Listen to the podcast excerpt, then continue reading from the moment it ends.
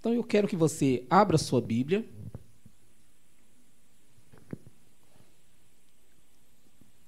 Em Isaías 69, versículo 9. É o último é, capítulo né, do, do livro. Isaías 66, desculpa, gente. 66, versículo 9.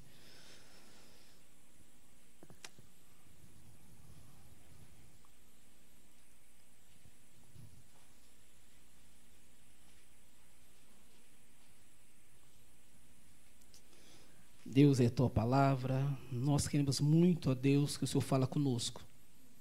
Que cada pessoa que entrou aqui hoje, ó Deus, seja impactada pelo teu poder, pela tua graça. Que possamos entender, meu Deus, o que o Senhor quer de nós e para nós. Que seja uma manhã de renovo, uma manhã, ó Deus querido, de graça do Senhor. Abra o nosso entendimento, as nossas mentes, os nossos corações, ó Deus, para que a tua palavra, ó Deus, penetre em nós Deus criou com um óleo fino, ó Deus, e que ela possa produzir aquilo que o Senhor designou para nós, ó Deus, nessa manhã, em nome de Jesus Cristo. Não deixe a tua palavra voltar para o Senhor vazia. Eu te peço mais uma vez, em nome de Jesus Cristo. Amém. Irmãos, eu vou ler esse texto. Deixa eu tomar água aqui primeiro, obrigado.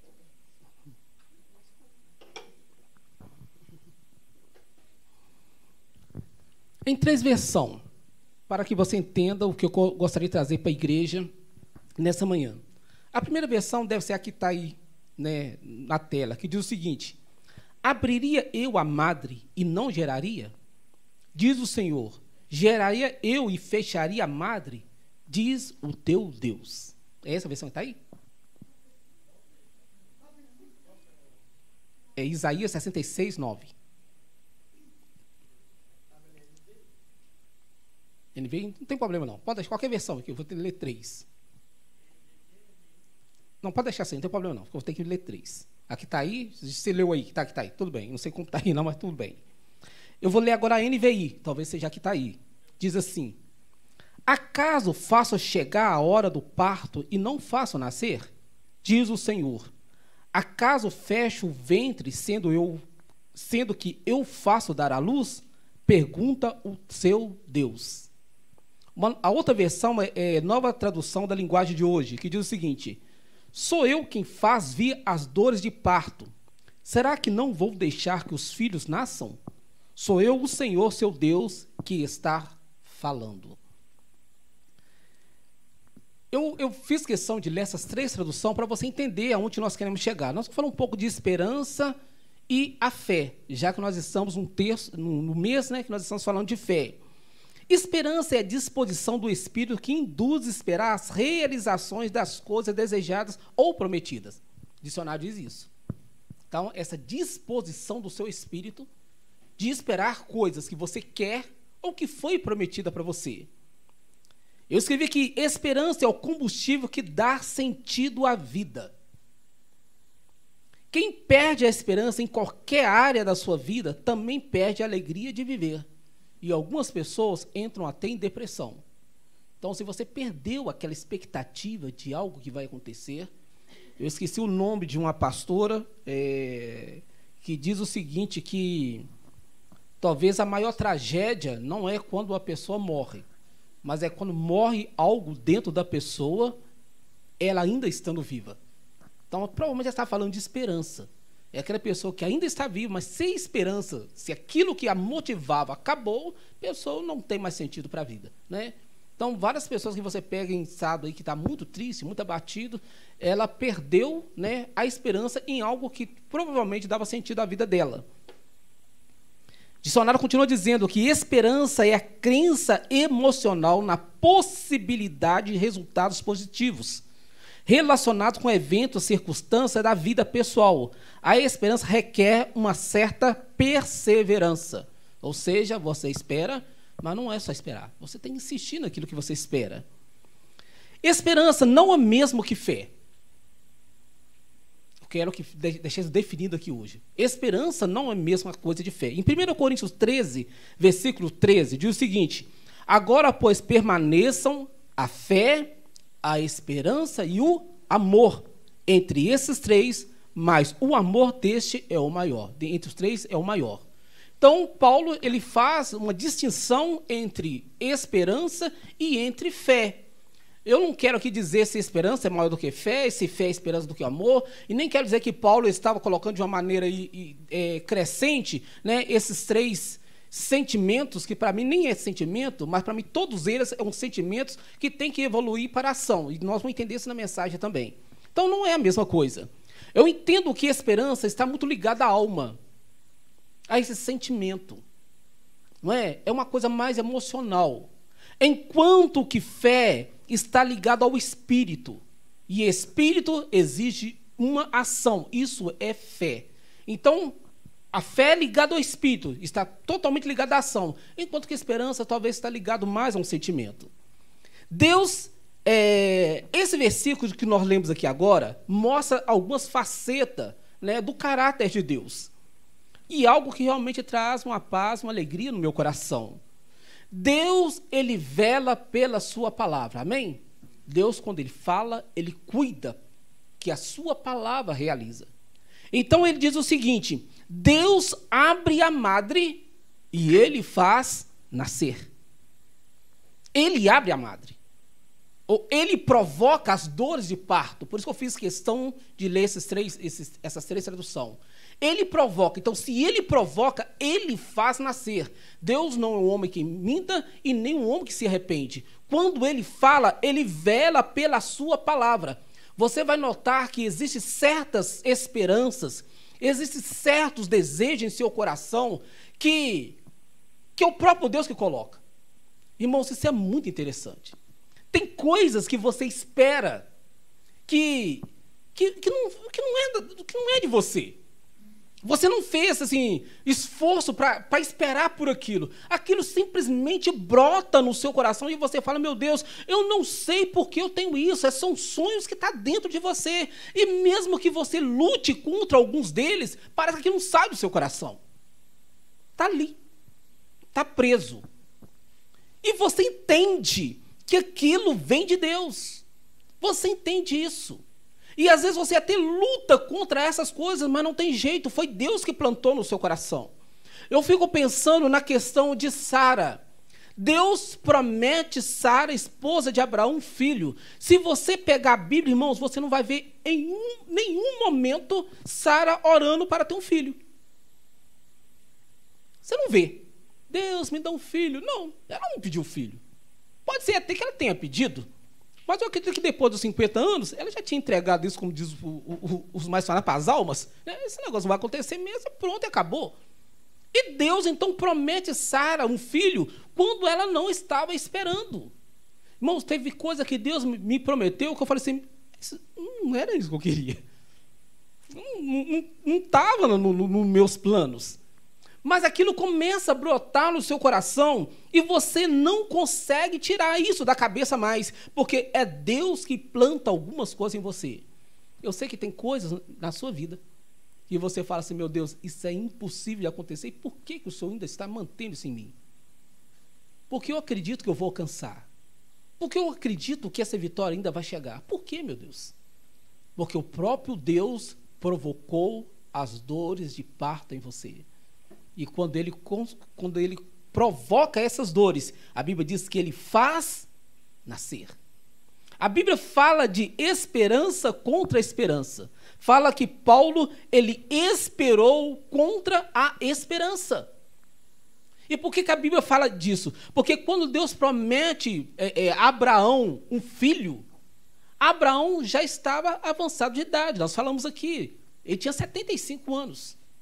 Mas Deus ainda prometeu para ele, dizendo: Você vai ter um filho. Não tinha possibilidade daquilo acontecer, mas ele ainda assim continuava esperando, mesmo sabendo que era impossível aquilo acontecer. Deus é responsável pelos sonhos que ele colocou dentro de você. Entenda isso. Deus é responsável pelos sonhos que ele colocou dentro de você. Acaso eu faço ter as dores do parto e não geraria? Será que eu abro a madre É como se Deus provocasse o momento que o útero está abrindo, não sei se é isso que acontece, para a criança sair e eu vou fechar? Não. Se eu coloquei, eu sou responsável por aquilo que eu fiz. Do outro lado, irmãos, às vezes você se sente lutando por algo que você, às vezes, até está lutando por aquilo, mas você sabe que aquilo não é da vontade de Deus. E isso também eu acho interessante. Tem coisa que você está insistindo, mas no fundo, no fundo você fala assim: isso não é de Deus. Pedro, quando volta a pescar, a Bíblia diz que Deus chama Pedro para ser pescador de homem, mas depois que Jesus ele, ele, morre, e, e, e, Pedro, o que acontece com Pedro? Ele fala assim, gente, agora nós somos um pouco meio perdidos. Jesus morreu, né? já não tem mais aquele, aquele apoio que nós tínhamos antes, que nós vamos fazer? Nós vamos pescar. E quando ele fala, é, eu vou pescar, os discípulos todos falam com ele assim, os que eram pescadores, falam assim, nós vamos com você. Porque você tem que entender que Pedro era o mais influente de todos os discípulos. Era a pessoa que todos os discípulos respeitavam ele. Ele era a pessoa. Ele falou, todo mundo obedecia. Ele falou, vou para cá, todo mundo ia para cá. Mesmo depois, ele continuou sendo essa pessoa respeitada. Né? É, por Paulo, por, por, aquelas pessoas que escreviam a Bíblia, ele sempre foi a pessoa res, é, respeitada. Por isso que a Bíblia fala, que Jesus fala sobre essa pedra, Deus, mostrando, né, nessa, né, né não que ele era a pedra, mas mostrando que ele era a pessoa né, que iria praticamente dar rumo à igreja. Paulo, o, apó, o apóstolo Pedro, ele é essa pessoa. E ele fala, vou pescar. Mas Jesus não chamou ele para pescar. Jesus chamou ele para cuidar de almas. E ele então entra no barco e a Bíblia diz que passa uma noite toda tentando pescar. Eu acredito, irmãos, que cada lançada de rede que ele puxava e vinha vazia, ele pensava: não é isso que o Senhor mandou eu fazer. Essa não é a direção. Mas fazer o quê? E jogava de novo e a rede vinha vazia. E ele pensava: não é isso que Deus quer de mim. E às vezes, irmãos, em cada tentativa que você faz, Deus fala lá no fundo do seu coração: não é isso que eu quero de você. Não é isso que eu escolhi para você. Não é esse caminho, não é essa decisão, não é para esse lado. Mas você ainda continua lançando as suas redes e puxando ela vazia. Uma hora já está de manhãzinha, descansado, não tinha mais o que fazer. E Jesus fala: aparece alguém na, na praia Pedro dá uma olhadinha assim, fala assim, gente, que parece Jesus. E ele grita, lança a rede. E Pedro joga a rede novamente, e quando ele puxa, a rede está lotada de peixe. Ele curva diante daquele que ele entende agora que é Jesus, agora é Jesus, e fala assim: Jesus, o que, que eu estou fazendo? Jesus pergunta: Pedro, tu me amas? E ele fala: é, é, é, claro que eu te amo. E ele fala, então apacenta minhas ovelhas. Ou seja, o que você está fazendo aqui? Pensa, tu me amas. Claro que eu te amo, Jesus. Então apacenta minhas ovelhas. O que você está fazendo aqui, Pedro? E mais uma vez, Pedro, tu me amas? E aí Pedro talvez abre a mente e ele fala, eu estou no lugar errado, fazendo o que está errado. Não é desse jeito. Não é isso pra, não foi para isso que Deus me chamou. E ele fala, ah, Senhor, tu sabes. E fala, então, apacenta minhas ovelhas.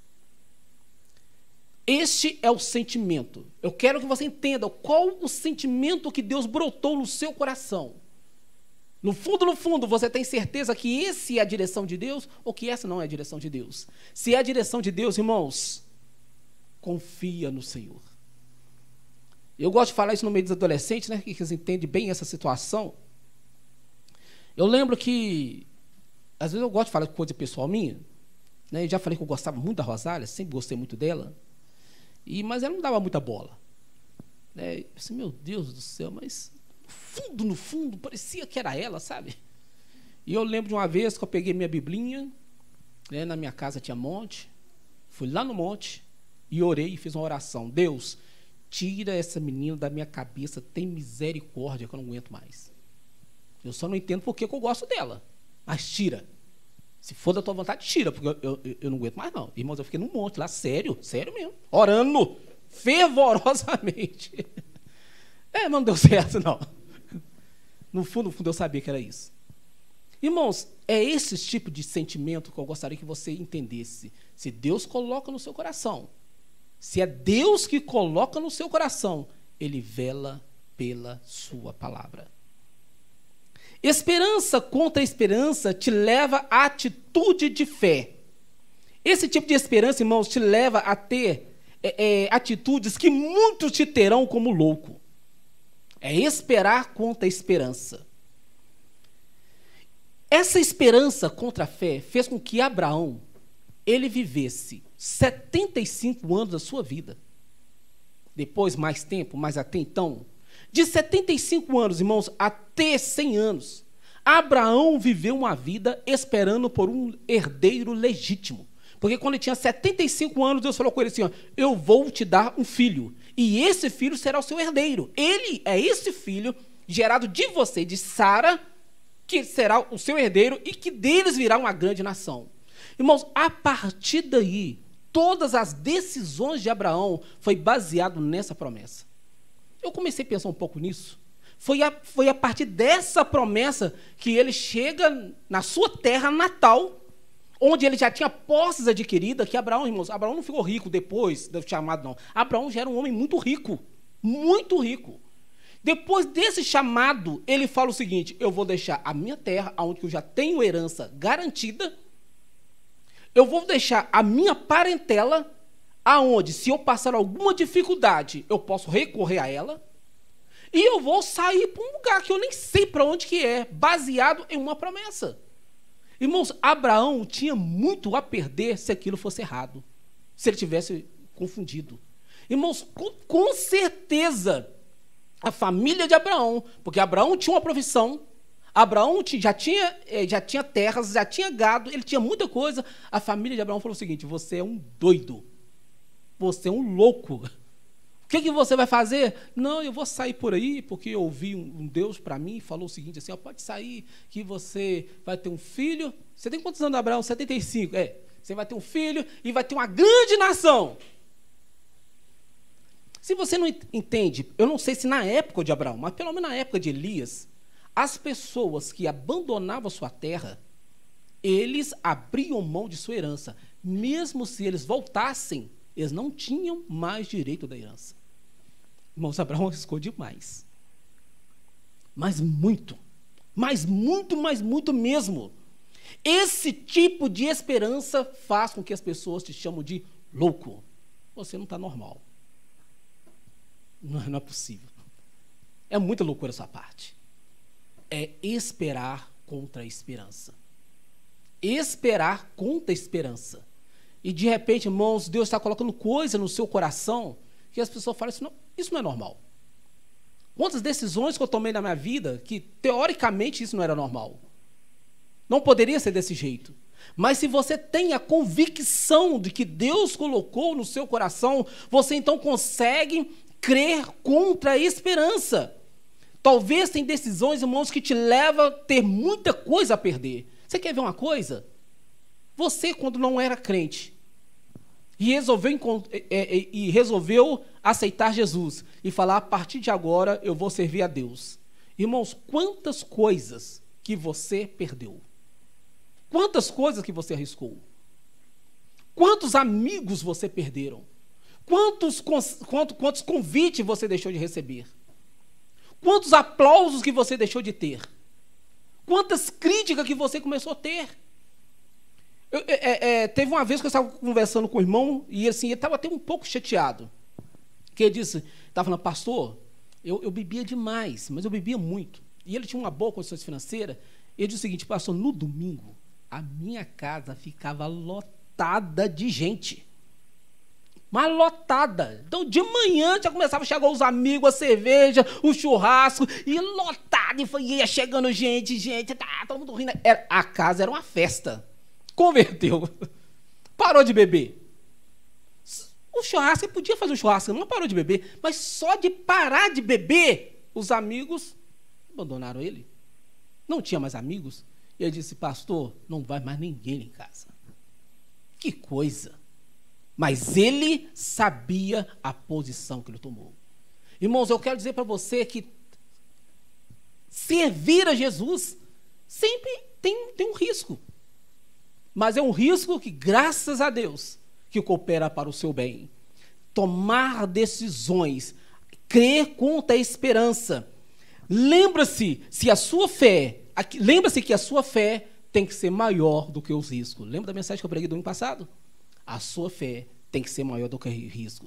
É uma esperança contra a esperança que faz com que Joquebede, mãe de, de, de Moisés, colocasse Moisés numa cesta dentro da água do rio Nilo.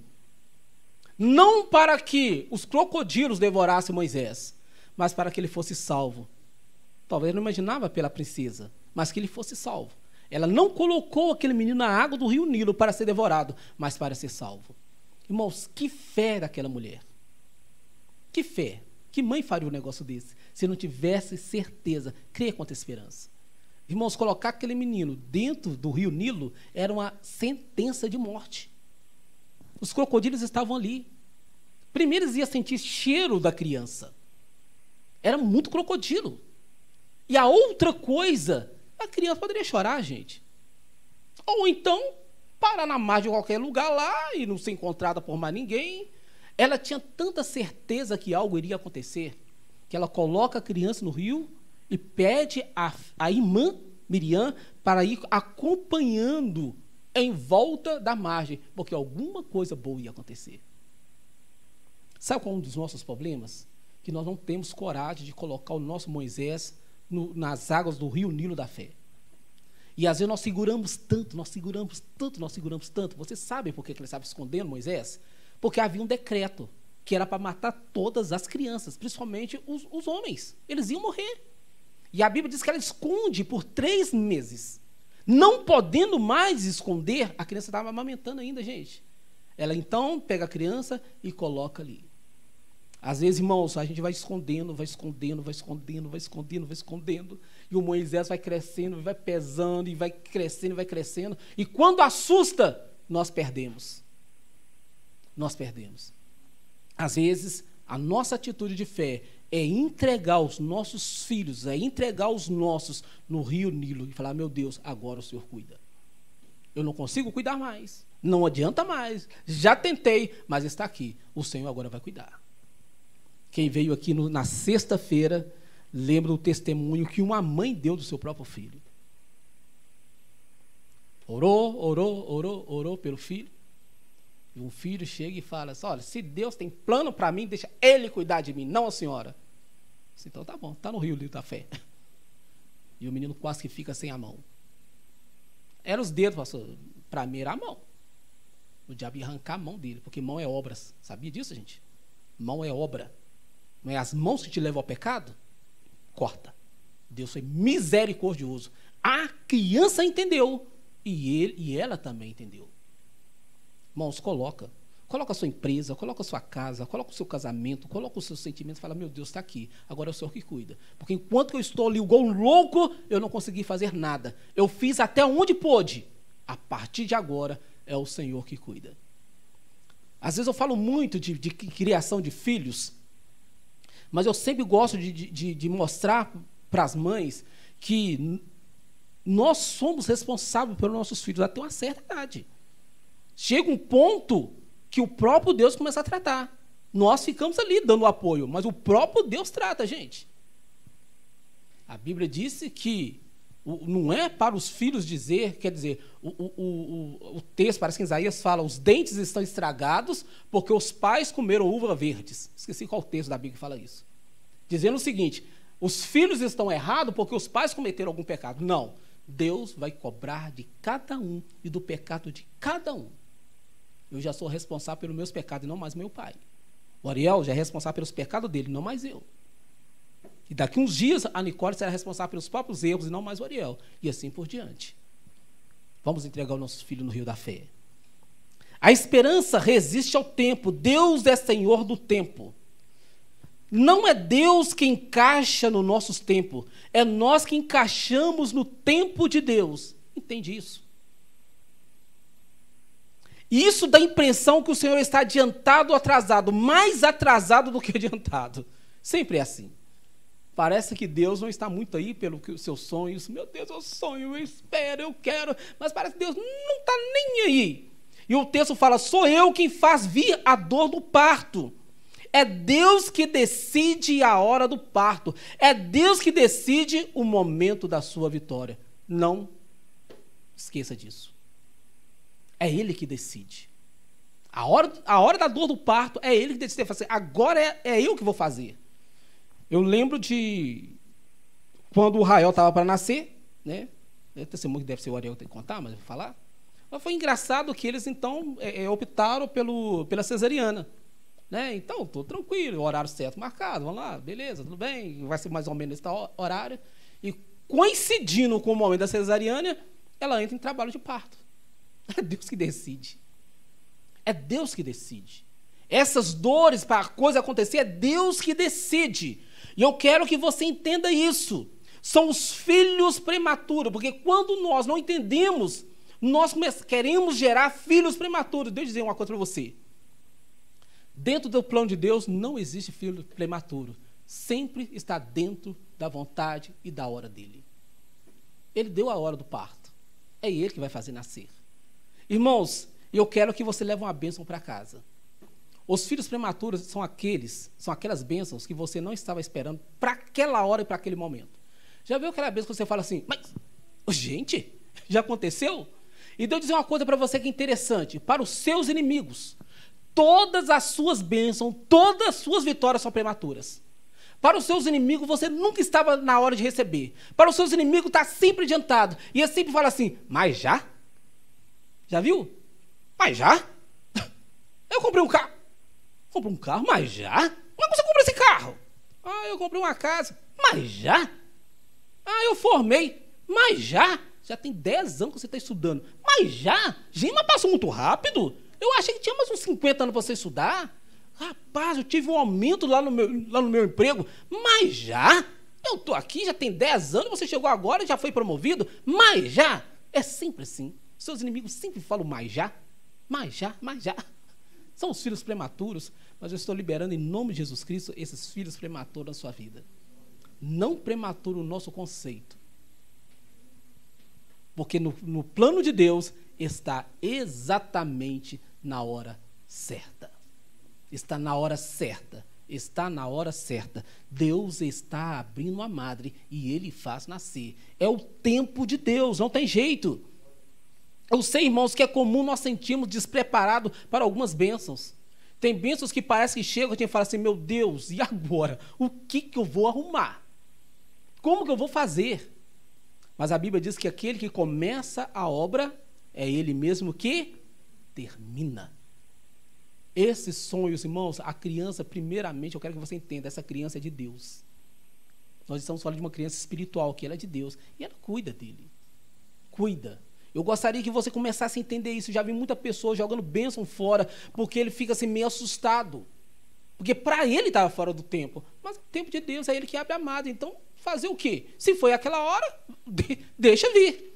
Começa a entender, meu Deus, só me dê condições e Deus vai te dando a maturidade para você fazer as coisas dentro da boa e perfeita vontade dele. Quero que você entenda muito isso em nome de Jesus Cristo. E os filhos pós-maturo, que na nossa ideia está nascendo fora do tempo? Existe um processo de maturação para que os sonhos, mesmo que sejam prematuros, não sejam abortados. Senão, acontece ainda que isso acontece quando nós ainda não estamos prontos. Às vezes a gente faz, meu Deus, mas parece estar demorando vir. É o sentimento que nós temos. Mas existe um processo de maturação. Se não veio ainda, é porque não está na hora. Veio antes. Não, não veio antes, veio no tempo certo. Não veio ainda, vai vir, vai vir no tempo certo. Deus é Senhor do tempo. E Deus espera que esse sonho, que algumas coisas sejam amadurecidas para depois chegar nas nossas mãos. Deus é Senhor do tempo e Ele normalmente respeita a ordem natural das coisas, irmãos. Deus não atropela nada. O dia amanhece Chega ao meio-dia, entardece e fica à noite. É assim que acontece. Deus respeita. Existe uma ordem natural. Deus não fica atropelando as coisas, não. Deus, irmãos, o Senhor do tempo, Ele é calmo. Ele é calmo. E tudo vai acontecer exatamente do jeito que ele quer. Irmão José teve que esperar o tempo oportuno para assumir o governo do Egito. Falei isso aqui um tempo atrás. Desce para o Egito. É, sofre, vai para a cadeia, vai para a mamorra, mas fica um tempo lá. E Deus vai esperando que ele amadureça para assumir um governo. Irmãos, Deus pode simplesmente estar esperando você amadurecer mais um pouco. Já disse várias vezes aqui que teve bênçãos que chegou na minha mão que eu falei, meu Deus, se eu não tivesse passado por essa situação antes, talvez eu não conseguia, conseguiria administrar isso agora. Pastor, está demorando demais. Não está demorando. Deus conhece o seu coração. O bem-estar de José tem um propósito. José, irmãos, ele abençoou não só a família dele. José abençoou uma nação. Uma nação. Mas o tempo tinha que chegar. Deus está cuidando disso. Eu costumo dizer que existe o tempo, o nosso tempo, né, esse tempo aqui, cromos, que nós olhamos no relógio e falamos, já, tá, já, já, já é quase esse momento, já está quase chegando a hora. Mas Deus não trabalha no cromos, Deus trabalha no kairos dele. Deus é antemporal. Ele não tem início, não tem meio, tem fim. O mais gostoso aqui para Deus começou agora, está acontecendo e já acabou. É desse jeito. Né? Para Deus eu estou nascendo agora. Olha que menino bonitinho, porque está chorando. Deus está me vendo agora, pregando. E Deus já está me vendo os meus ossos lá, estou seco lá no, da sepultura. Para ele é tudo assim, é uma linha reta. É tudo.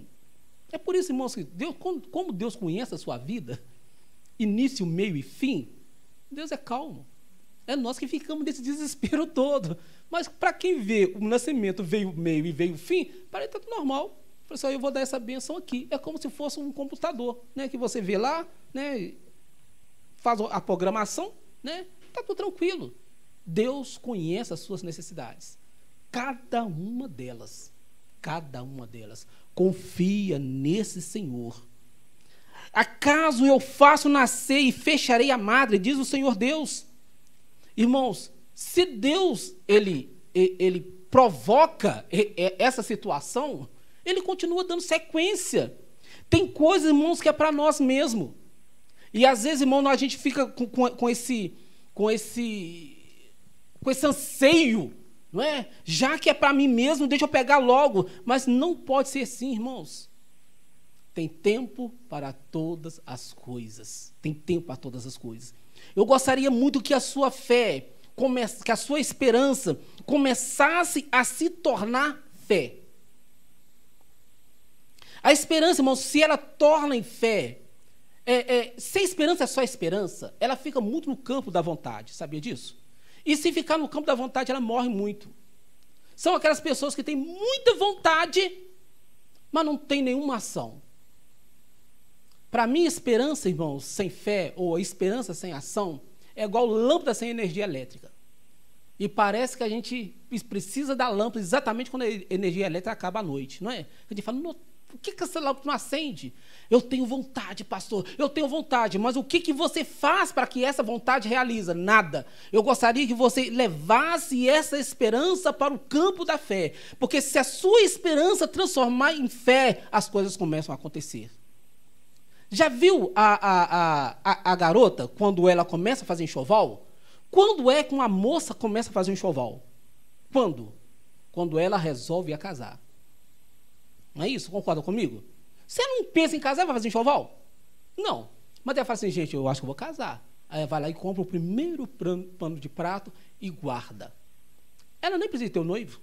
Ela só precisa de ter aquela esperança. Eu vou casar um dia. Se eu vou casar, eu preciso de fazer alguma coisa. Isso, irmãos, eu quero dizer para você, qual o enxoval que você está fazendo em relação à sua esperança? Eu tenho uma esperança, tem. E você está fazendo o quê? Será que a sua esperança já, já, já tornou uma questão de fé? Irmãos, eu, eu fiquei olhando Ana, quando Ana começou orando, pedindo um filho. Porque existem coisas que Deus respeita, irmãos, existem algumas esperanças que elas também são nossas. Não é Deus que colocou no nosso coração. Eu disse de, de esperança que Deus coloca, mas existe coisa que não é. Porém, Deus respeita. Ana queria ter um filho. Era um desejo dela. E ela, irmão, só conseguiu ter filho depois de uma fervorosa oração. Ela orou, orou, orou, até que Deus respondeu ela. E ela ainda estava orando quando chega o profeta Eli e pergunta assim: Minha filha, você está tonta? Você está bêbado? Uma hora dessa, você com, com um negócio desse? E ela fala: Não, meu coração está muito angustiado. Ela nem falou que, qual era a necessidade dela para Eli. E Eli falou o seguinte: Vá embora e que Deus conceda o desejo do seu coração. E a Bíblia diz que naquele momento o rosto dela já não era o mesmo. Ela toma posse de algo que o profeta profetizou. E eu gostaria que hoje você saísse com o seu rosto diferente daqui em nome de Jesus Cristo. Leve a sua esperança para o campo de do campo da fé.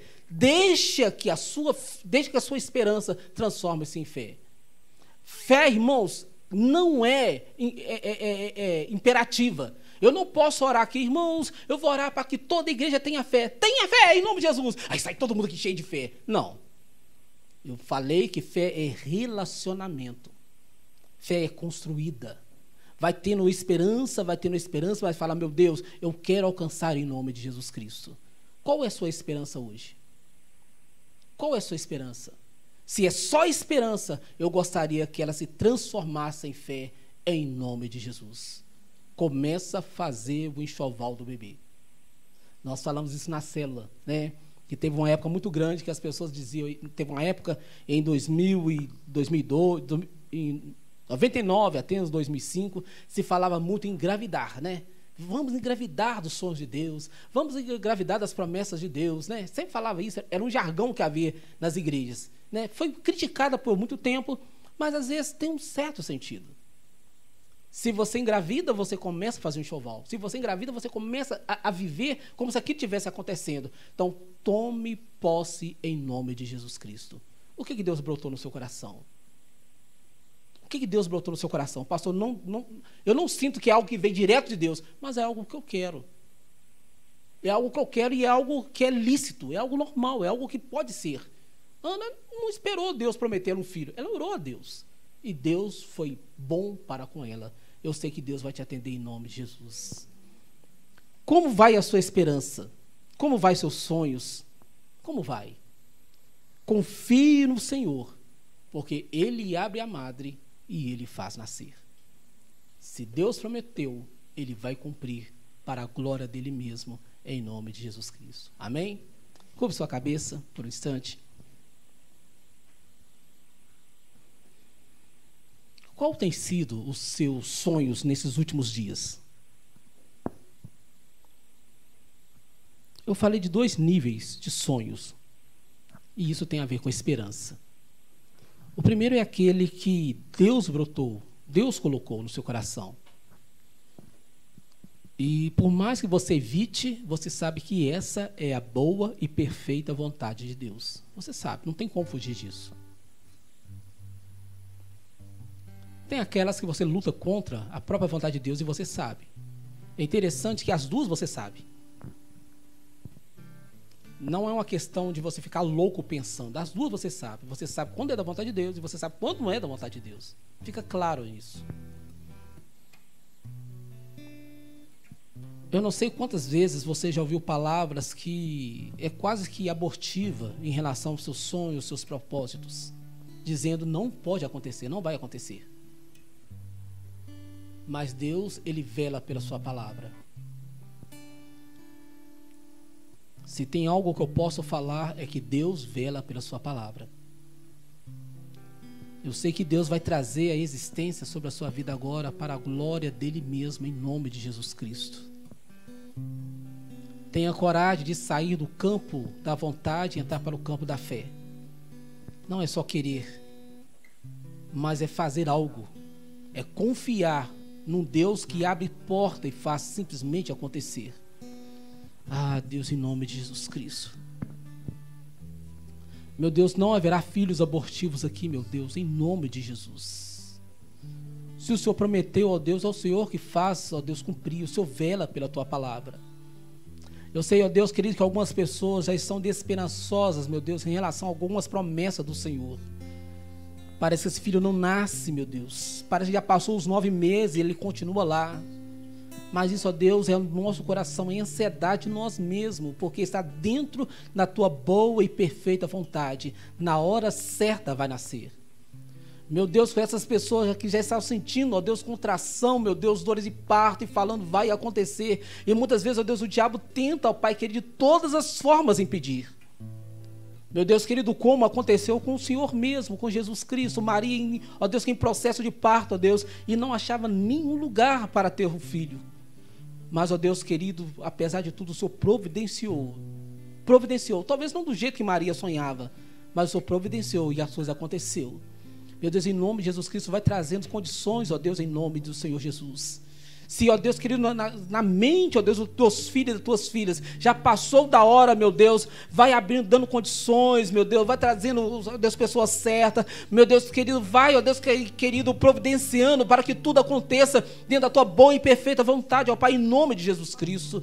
Meu Deus querido, permita que fé, meu Deus, venha brotar em nossos corações. Que nós levamos, ó Deus querido, as nossas esperanças e as nossas expectativas, ó Deus, para o campo da fé. Não mais agora, ó Deus querido, um sentimento, mas uma ação. Mas uma ação, ó Deus. Uma ação viva para a glória do Senhor. Meu Deus, querido, que nossos sonhos sejam lançados agora, ó Deus, que no rio da fé. Pode estar fora do nosso controle, ó Deus, mas está dentro do controle do Senhor. Meu Deus querido, que os teus filhos tenham graça, meu Deus, tenha graça para alcançar tudo aquilo que o Senhor um dia prometeu, em nome de Jesus Cristo. Somos felizes, ó Deus, porque o Senhor cuida de nós. Nós te agradecemos e te exaltamos, em nome de Jesus Cristo. Amém, Jesus. Adore ao Senhor ainda com esse hino.